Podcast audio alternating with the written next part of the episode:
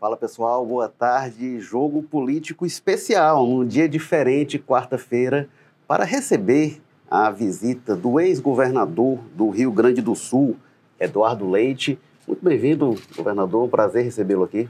Prazer é meu. Obrigado aqui pela gentileza. É um espaço importante para a gente discutir política, caminhos para o futuro do Brasil. E estou à disposição. Pois é, o ex-governador Eduardo Leite vem ao Ceará, fará uma palestra. Hoje à noite na Assembleia Legislativa e chega num momento importante, muitas discussões sobre a sucessão presidencial, que pelas pesquisas está muito polarizada entre o ex-presidente Lula e o presidente Jair Bolsonaro, e há muita discussão sobre buscas de alternativas, a gente vai falar sobre isso com Eduardo Leite, que teve um dos movimentos importantes dos últimos dias.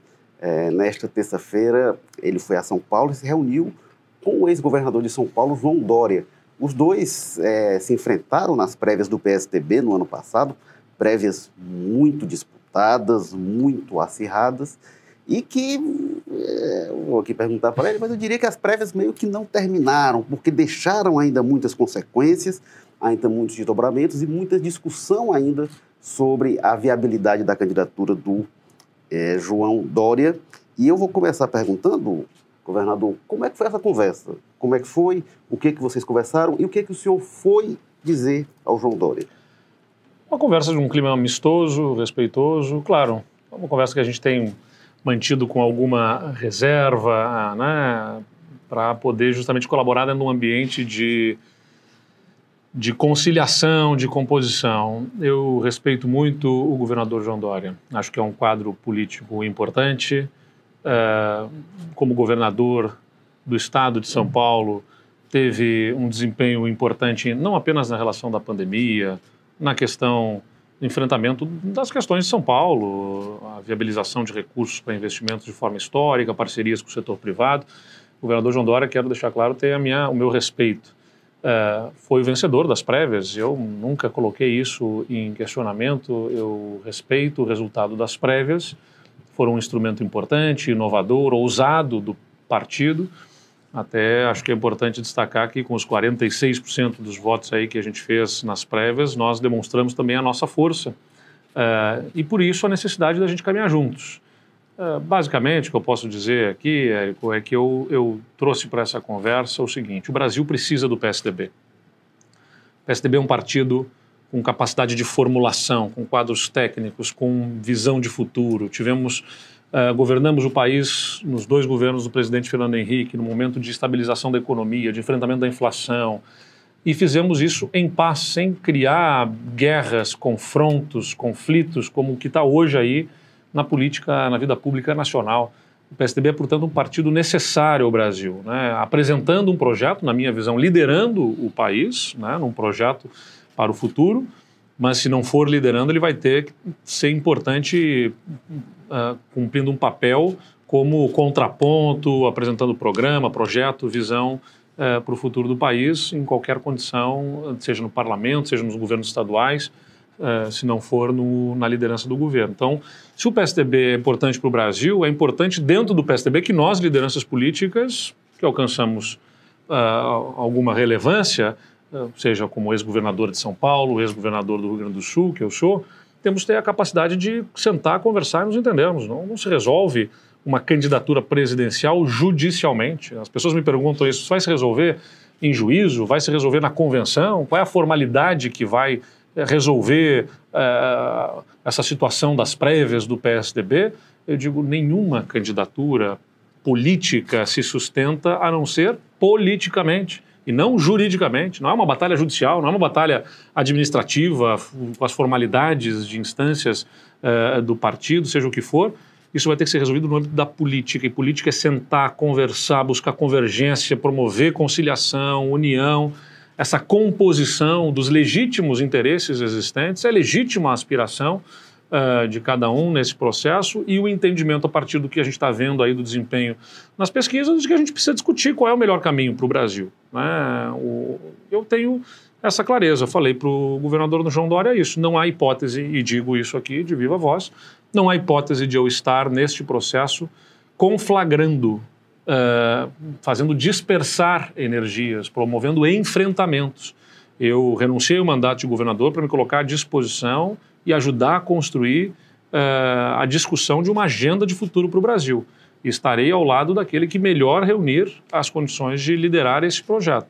Se a liderança do governador João Dória se afirma e se confirma a partir do que tivemos das prévias, Tamo junto, vamos ajudar a construir a partir daí. Se for outra liderança, inclusive de fora do PSDB, a gente tem que estar junto também para discutir, não é para atender o interesse pessoal, aspiração pessoal, nem minha, nem do Dória, nem do a aspiração do partido que a gente entra na política. A gente entra para dar uma colaboração com o país, com o lugar que a gente vive.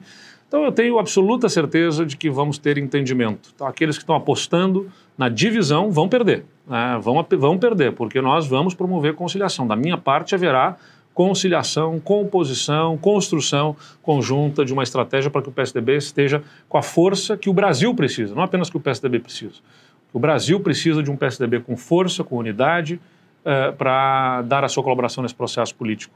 A gente via num momento de muita tensão, muita tensão de bastidores, muita informação circulando nesse processo do PSDB. Esse encontro me pareceu um momento para tentar desarmar também e restabelecer pontes até depois das prévias, como eu falei, foram muito atribuladas. É, como é que foi a receptividade? O que, que o senhor pode dizer Boa. da receptividade do João Dória? Sempre recebi o melhor tratamento do governador, do, do governador João Dória. Naturalmente, quando a gente faz um enfrentamento em processo de prévias, é, os ânimos podem se acirrar um pouco mais para cá, para lá. É, como eu sempre digo, dentro da casa da gente tem briga, não vai ser um partido político que não vai ter. Né? As pessoas brigam, um casal briga, uh, pais e filhos uh, se desentendem em algum momento, mas têm a capacidade de sentar e se recompor.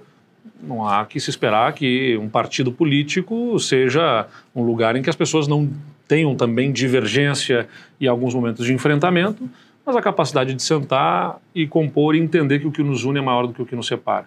Então foi bem acolhido, foi bem recebido a conversa pelo, pelo lado do governador João Dória e me deixa com muita expectativa de que sim, a gente tenha esse entendimento em favor do país. Ele está disposto a uma conversa, a, essa, a, fazer essa avaliação? Bom, aí quem tem que responder por ele é ele, na verdade. Né? Eu posso dizer que confio na, na capacidade do governador João Dória de, de promover entendimento. Acredito que isso acontecerá. No momento de decisão, né, isso... Uh, vai se impor, que é o sentimento de missão e de propósito pelo país. Se for sob a liderança dele que esse projeto deve seguir, confirmando que as prévias apresentaram, eu já disse, estou junto, eu não vou, eu não vou fazer enfrentamento e divisão, porque uma candidatura se sustenta, como eu disse, politicamente e não juridicamente. Se não houver capacidade de composição, bom, vamos uh, pelo que as formalidades aí permitem a candidatura colocada nas prévias, a vir a ser homologada na, na convenção, eu não tenho nenhuma dificuldade de ter reconhecimento disso. Eu estou na política para colaborar, para atender é, o que eu posso fazer pelos outros e não o que a política possa fazer por mim, né? A gente está ao vivo nos perfis do Povo, no Facebook, no YouTube, no Twitter. Acompanhe e comente também, participe com a gente. É, no último dia 6 de abril, teve uma reunião com dirigentes de PSDB, MDB, União Brasil, do Cidadania, sinalizando para o dia 18 de maio como a data para a escolha de um possível nome de conjunto desse grupo de centro. Uh, como é que está isso? O senhor acredita que o Dória vai disposto, por exemplo, a... O Dória já tinha sinalizado, inclusive o Dória participou com a gente aqui em fevereiro do jogo político e ele falava ali que é, defendia ali para maio, junho, é, que se poderia é, é, avaliar e ver o que, era viável desses nomes ou não. Então, Dória tinha sinalizado para isso. O senhor acha que é possível? Como é que esse 18 de maio ele vai significar o quê para esse grupo de partidos e para o PSDB em particular? Eu acho que, antes de tudo, sinaliza que há disposição, disponibilidade dos partidos de entendimento. Uh, a nossa política brasileira é muito fragmentada, são muitos partidos políticos, né? nenhum deles tem uma candidatura que se sobressaia em intenção de votos nesse momento, é, o que faz com que todos tenham que ter humildade de sentar, conversar e buscar composição. Estão todos no mesmo patamar das intenções de voto, logo precisam reconhecer que é, os critérios para uma definição de candidatura vão ter que ultrapassar a questão das pesquisas, pelo menos essas quantitativas, né, que, que apuram a intenção de votos. Por isso, há uma disposição, há disponibilidade, percebo sincera disposição nas conversas que eu mantive com uh, lideranças de outros partidos, como a própria Simone Tebet, com quem eu conversei também recentemente, e que me demonstrou esse real e vivo interesse de ajudar nessa composição. Sendo sincero, havendo essa disposição, como eu acredito que tem, eu acredito que chegaremos a um, um termo comum aí, né, um lugar comum entre esses partidos. Não é fácil, porque cada um tem as suas estratégias, né, Érico? É, é legítimo também que tenha. Os partidos políticos se formam buscando protagonizar processo político. Não, e, e, e uma vez que se formem nessa condição, tem estratégias. Alguns têm prioridade de ganhar governos específicos nos estados, outros têm estratégia específica de buscar aumentar bancadas no Congresso para interferir mais no processo político nacional. Uh, e, bom, e aqueles que se sentem especialmente vocacionados para liderar um projeto nacional é, que eu acho que é o caso do PSDB por conta até do histórico. O PSDB teve candidatos a presidente em todas as eleições desde a redemocratização, com Covas, com Fernando Henrique, com Serra, com Alckmin, com Aécio, né? foram com Alckmin e Serra depois de novo. É, teve, tivemos essas candidaturas colocadas e então o partido já tem essa tradição de protagonizar o processo político. Quer dizer que automaticamente será ele? Não mas é um partido que é vocacionado para isso. É um partido que tem quadros, tem programa, tem projeto, tem aspiração e a sua estrutura partidária é pensada focando na, na, nessa disputa presidencial. Então, é de se esperar que o, o PSDB protagonize o processo político. Mas, na, né, a, a situação que a política vive, quando você tem um enfrentamento entre Lula e Bolsonaro, é, que mais estão focados, um, em destruir o outro do que em construir algo de novo para o país, bom, isso exige que a gente tenha a capacidade de sentar, conversar e dizer, vamos, vamos buscar composição, porque senão o Brasil vai ficar mais quatro anos em clima de guerra, seja quem for o vencedor. Não acredito na capacidade de união nacional a partir de mais quatro anos de Bolsonaro e não acredito na capacidade de unir o país de um terceiro governo do Lula uh, com todo o respeito que qualquer um deles, seja sendo presidente, sendo ex-presidente, mereçam, mas o, o, fato é que passaram a, um, a uma prática política de enfrentamento que mais está focado em destruir do que em construir. E o Brasil precisa de construção. Né? Os reais problemas do povo brasileiro são inflação, fome, desemprego, uh, insegurança, e não grupos da nossa própria população a serem combatidos e tentativas de exterminar uh, grupos políticos, ideológicos, religiosos, uh, comunidades uh, específicas de raças, de, de, orientação sexual, essa briga de povo contra povo chegou a um limite que não dá para tolerar. o Brasil é mais forte por ser diverso e não a nossa diversidade um problema a ser combatido.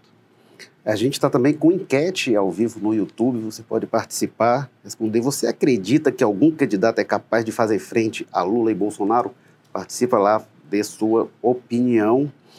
Eu é... posso dar minha opinião também? Pode sim. Eu acho que sim, acredito que sim. Não, eu quero dizer o seguinte, assim, aproveitando esse gancho, Érico. O, o, as pesquisas mostram esta polarização. Está dado, né? eu não estou contrariando, não sou daqueles que ficam atacando pesquisas. Embora a gente veja também, eventualmente, uma que outra com algum, alguma distorção dos dados. Mas tudo bem. Uh, em geral, eu acredito aqui nas pesquisas. Só que o que está presente nas pesquisas, que não é mostrado pela simples intenção de votos, é a rejeição a cada um dos candidatos. E um sentimento, e aí é o feeling político da gente que está na, na, na, conversando, dialogando, interagindo com as pessoas, de que estão muitos votando num candidato para evitar ou tirar o outro. Muita gente que está votando no Lula porque quer tirar o Bolsonaro, muita gente que está votando no Bolsonaro, indicando o voto no Bolsonaro, porque quer evitar o Lula. Eu acho que eleição é um negócio muito poderoso, muito importante é, nas nossas vidas para a gente desperdiçar o voto simplesmente votando contra. A gente pode postar na rede social reclamação, criticar todos os dias, quantas vezes quiser, para xingar, reclamar, para falar mal, para manifestar insatisfação.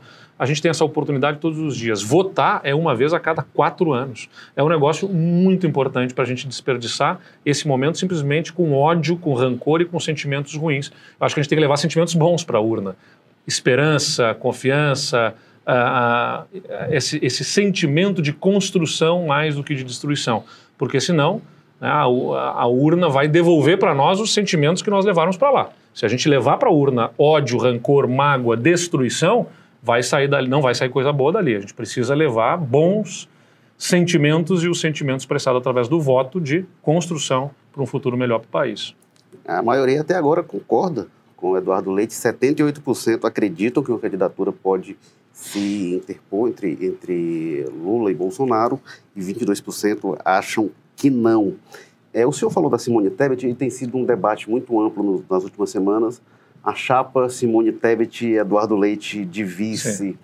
É, o senhor se dispõe eventualmente a ser vice numa chapa? O que, que tem de concreto, o que, que tem de possibilidade de sinalização? Eu, eu não estou procurando ser vice de ninguém em chapa nenhuma. Né? As negociações, como as pessoas imaginam, deve ser, né? Senta aqui, o que, que você quer, quer isso, quer aquilo, negocia assim na política. Não é assim. Né? O que tem até aqui são, talvez chegue um momento que vai, ó, temos que definir posições, mas até aqui o que tem é conversa com reflexão, com uh, troca de impressões, opiniões, sentimentos e não tem uma negociação de tomar lá da cá ou de qualquer posição em chapa. Eu não estou procurando ser vice.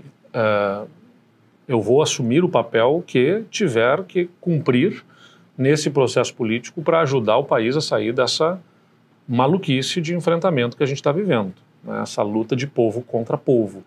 Não dá para tolerar isso. Uh, agora, esse papel pode ser, inclusive, não ser candidato a nada, pode ser estar nos bastidores ajudando em outra função, pode ser voltar ao Rio Grande do Sul e ajudar de outra forma no meu estado, onde exerço uma liderança uh, conquistada também pelo voto popular, como governador que fui, e, e uma, uma participação num eleitorado expressivo por lá, eu vou assumir o papel com humildade, com tranquilidade que me for reservado. Me sinto capaz de liderar um projeto, se assim entenderem. Mas, como eu disse, qualquer coisa nesse sentido depende de entendimento do meu partido, inclusive com o candidato que venceu as prévias, que é o governador João Dória. Se não houver esse entendimento, eu não vou fazer enfrentamentos que gerem divisão e dispersão de energia no PSDB. A gente tem aqui algumas participações do Carlos Lima. O Carlos Lima fez alguns comentários Vamos aqui. Lá. É, é ele, ele falou, o senhor falou que, que as pessoas podem criticar todo momento nas redes sociais, as pessoas fazem isso fartamente, ah, sim, mas o Carlos muito. Lima disse que. Eu que o, senhor... digo, sempre a gente sabe. Quem está na, tá na chuva para se queimar, dizia um, um, é. um, um, colaborador meu lá, dizia: quem está na chuva para se queimar. Pois é. Carlos Lima disse que o senhor é um ditador de um dos estados que mais fechou na pandemia que PSTB e PT são tudo mesmo incompetência e diz que nunca foi tão fácil escolher um candidato é Jair ou já era. E o, o Digo 0Z2 hum. é, fala, pergunta se o senhor estudou o Brasil antes de se colocar como candidato. Pergunta se o senhor saberia falar dos nossos recursos hídricos e cita aquele episódio de uma entrevista que o senhor não soube responder quem é o presidente da Argentina. Não, não, não, isso não fui eu, pelo amor de Deus. Ali foi... foi o, o, outro candidato Janones, na verdade, Janones, né? né? Exatamente. Foi o Janones que fez a confusão. Para tu ver como a rede social é complicada, já estão é. misturando coisas completamente diferentes. É, aí, o Janones né? fez a confusão entre, entre é. o Macri e Macron, mas não foi, não foi o Eduardo Leite. Mas o senhor quer, comentar? O, o, Carlos Lima falou? Não, o senhor respeito é ditador? A opinião, respeito ali a opinião, o seu respeito, e como digo, lamento a ignorância do Carlos Lima aqui. Ignorância porque ignora, como eu disse, né? O termo ignorância vem disso, de ignorar uh, a realidade. O mundo inteiro precisou tomar medidas de restrição à circulação de pessoas para conter um vírus que matou milhares de pessoas. Mais de 600 mil brasileiros perderam a vida por conta da pandemia. E aí, quando nós tínhamos que ter medidas de restrição à circulação, que foram aprovadas pela maioria da população, a maior parte da população demandava este, esta condução com firmeza, que não, de nada teve de ditador, porque nós sempre interagimos com a sociedade, com associações, com entidades, com prefeitos, construindo uh, as condições de enfrentamento até o limite das possibilidades do que a sociedade suportava. Né? Uh, e aí alguns quiseram se aproveitar né, das exceções permitidas na lei para tentar abrir os seus negócios, colocando, subvertendo suas inscrições. Uh, né, se fosse uma, um comércio que não poderia estar abrindo naquele momento, naquelas circunstâncias, começaram a colocar alguns itens de alimentação só para poder ter a desculpa para poder a, abrir. E aí a gente teve que tomar medidas. Não, olha aqui, ó, su, eh, determinados itens não podem estar sendo vendidos. Quer vender alimento, vai vender alimento. Agora, se não vai usar uma gôndola de alimentos numa loja de eletrodomésticos para poder justificar a abertura do seu comércio. Foi um momento crítico, gente. Todo mundo aprendeu a lidar. Se cometeu erros e se cometeram acertos. Acertamos mais do que erramos, seguramente. A população gaúcha sabe disso. Preservamos vidas. O estado do Rio Grande do Sul é o estado que tem o segundo menor excesso de óbitos no Brasil. É, é um dos, é um, é um dos indicadores mais é, é, importantes quando se analisa quantas pessoas, pelo perfil da população, é, era, era o número de óbitos observado regularmente em condições normais e quantos óbitos efetivamente se apresentaram. Por quê? Porque óbitos por Covid, alguns estados diagnosticaram mais que outros, e aí eventualmente um estado aparece com mais óbitos por Covid do que o outro, porque na verdade diagnosticou mais do que o outro estado. Então esse é um indicador que não é uh, tão apurado, bem apurado e consistente. O que é um indicador correto para analisar desempenho na pandemia, no meu olhar e de vários especialistas, é quantos óbitos aconteciam em condições normais no estado, porque tem uma certa regularidade de nascimentos e, e, e, mortes no estado, e quantas, quantas mortes efetivamente aconteceram. Qual que foi o excesso de óbitos em relação à condição normal? A do Rio Grande do Sul é a segunda menor do Brasil. E o crescimento econômico do, do Rio Grande do Sul? Mais que o dobro do Brasil. Né? O Rio Grande do Sul acumula 4,9% de crescimento econômico entre 2019 e 2021 né, contando 2019, 20 e 21, portanto, enquanto o Brasil foi de 2,1%. Então, crescemos mais que o dobro do Brasil, preservando mais vidas no estado do Rio Grande do Sul. Eu tenho muita convicção de que nós conduzimos com a firmeza necessária e, ao mesmo tempo, com diálogo, com construção, como sempre foi a nossa forma de agir. Né? Uh, ditadores talvez tenham sido aqueles né, que apreciam ditaduras de outras formas, de outros períodos e que nesse momento crucial da vida humana na Terra, no planeta inteiro, foram absolutamente insensíveis, insensíveis uh, uh, e não protegeram as famílias brasileiras, uh, orientando, coordenando os esforços para que a gente tivesse a superação desse momento grave da vida humana né, em todo o planeta. É, não é só crítica, não, viu? Tem também a Patrícia Ufa, Rodrigues, né? que diz coerente demais, parabéns, Eduardo Leite. Obrigado, Patrícia. O perfil Ter Você, que é, também participa, a gente agradece. Precisamos de uma terceira via coesa com esse pensamento de união, e o nome do Eduardo Leite é um grande nome para comandar essa união. É, o Marcos Lopes faz uma pergunta interessante, também gostaria de fazer. É, se o senhor desistiu da reeleição do Rio Grande do Sul, porque sabe que os gaúchos nunca reelegeram um governador na redemocratização, isso pesou? Uh, não, em absoluto. Eu não concorri à reeleição como prefeito em Pelotas, né? Então eu tenho uma crítica à reeleição. Uh, eu ajudei a eleger minha sucessora, aliás, quando eu fui prefeito na minha cidade, Pelotas, que é a terceira maior cidade do Rio Grande do Sul, dos cinco municípios que têm uh, segundo turno nas eleições do Rio Grande do Sul, que tem mais de 200 mil eleitores, nenhum prefeito elegeu o sucessor, todos perderam as suas eleições, só Pelotas elegeu e com a maior votação da história da cidade, a então vice-prefeita, que era minha vice-prefeita, a Paula, que é a prefeita até hoje lá em Pelotas, com a maior votação da história. Aliás, eu fiz para prefeito, para governador no meu município, onde as pessoas me conhecem, sabem o meu trabalho, 90% dos votos, né? 90% dos eleitores de Pelotas, a minha cidade, de 350 mil habitantes, 90% deles votaram em mim. Conhecem o trabalho, sabem como é que a gente atua. E as pesquisas indicam, todas as que foram apresentadas aí indicam a aprovação ao nosso mandato no Rio Grande do Sul, uh, teria uh, uma possível reeleição, mas eu sou um crítico dessa reeleição. Então, é um fundo de convicção, convicção que me fez tomar essa medida para poder participar do debate político uh, com liberdade, né, com disposi disposição e disponibilidade, porque não tem como conciliar, na minha visão, uma das críticas que eu tenho para a reeleição é essa é justamente que o, a articulação política, os contatos, o tanto que a política exige, acaba disputando atenção com o próprio governo. Né? O próprio governo acaba ficando refém das articulações políticas do governante que está concorrendo à reeleição. Então, por isso mesmo, eu renunciei o mandato para poder estar disponível, participando da articulação para o Brasil e também para o Rio Grande do Sul. A gente está quase no fim do jogo político, mas eu quero fazer uma última pergunta, que é uma outra movimentação que teve essa semana foi em relação ao Ciro Gomes. Ele dizendo que sem o muro ele topa conversar com a terceira via, acha que pode haver espaço para um entendimento, é, alguém falou que ele, é, é, a condição era ele estar desarmado, ele disse que nunca esteve armado. Pode ter conversa com o Ciro desse bloco de terceira via? Acho que é importante. O Ciro protagoniza é, o processo político, tem uma posição relevante nas pesquisas, é um protagonista do processo. Né? Claro, existem diferenças né, que precisam ser colocadas à mesa para buscar entendimento especialmente no que diz respeito às questões econômicas, né? E uma eleição presidencial tem muito a ver com o que se pensa da economia, é o que está pesando no bolso do cidadão, inflação, desemprego, uh, falta de perspectivas econômicas. Então, é o que as pessoas mais esperam do novo presidente é a sua capacidade de superação dessa crise. Então, a agenda econômica, né? Eh, privatizações, concessões, abertura econômica, fechamento, subsídios, equilíbrio fiscal, esses temas estão muito nas mãos do presidente e são determinantes sobre como que a economia vai tocar na vida das pessoas.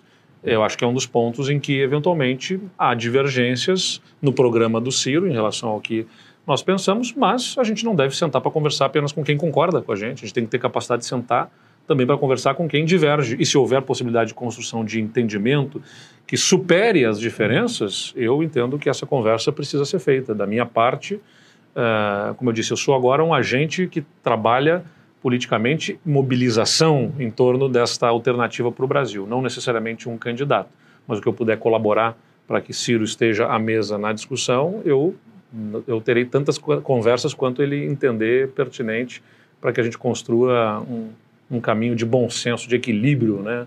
de, de paz para as pessoas. Acho que o Brasil precisa viver paz, tranquilidade, parar de colocar guerra de uns contra os outros. O presidente da República, o presidente Bolsonaro, lamentavelmente, né, recentemente teve uma manifestação em que ele disse que, segundo ele, o Brasil tem um inimigo interno que precisa ser combatido.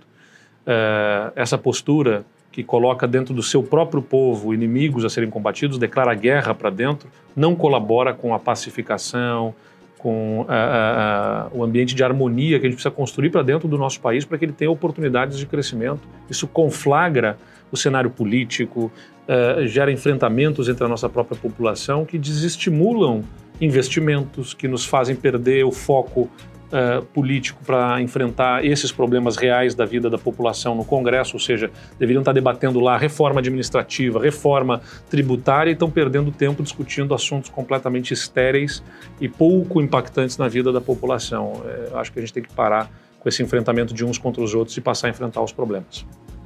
Este foi o Jogo Político Especial. A gente agradece a presença do ex-governador Eduardo Leite. Muito obrigado por estar aqui com a gente. Eu que agradeço. Muito obrigado e até uma próxima. Peço desculpas a quem eu não consegui ler os comentários, muita gente participando e dando o resultado da nossa enquete. 70% acreditam que tem chance de uma candidatura que rompa a polarização entre Lula e Bolsonaro. É, agora mudou aqui, 67% e 33% que não acreditam. É isso, gente. Na terça-feira que vem a gente está de volta com mais um jogo político. Obrigado, boa tarde, tchau.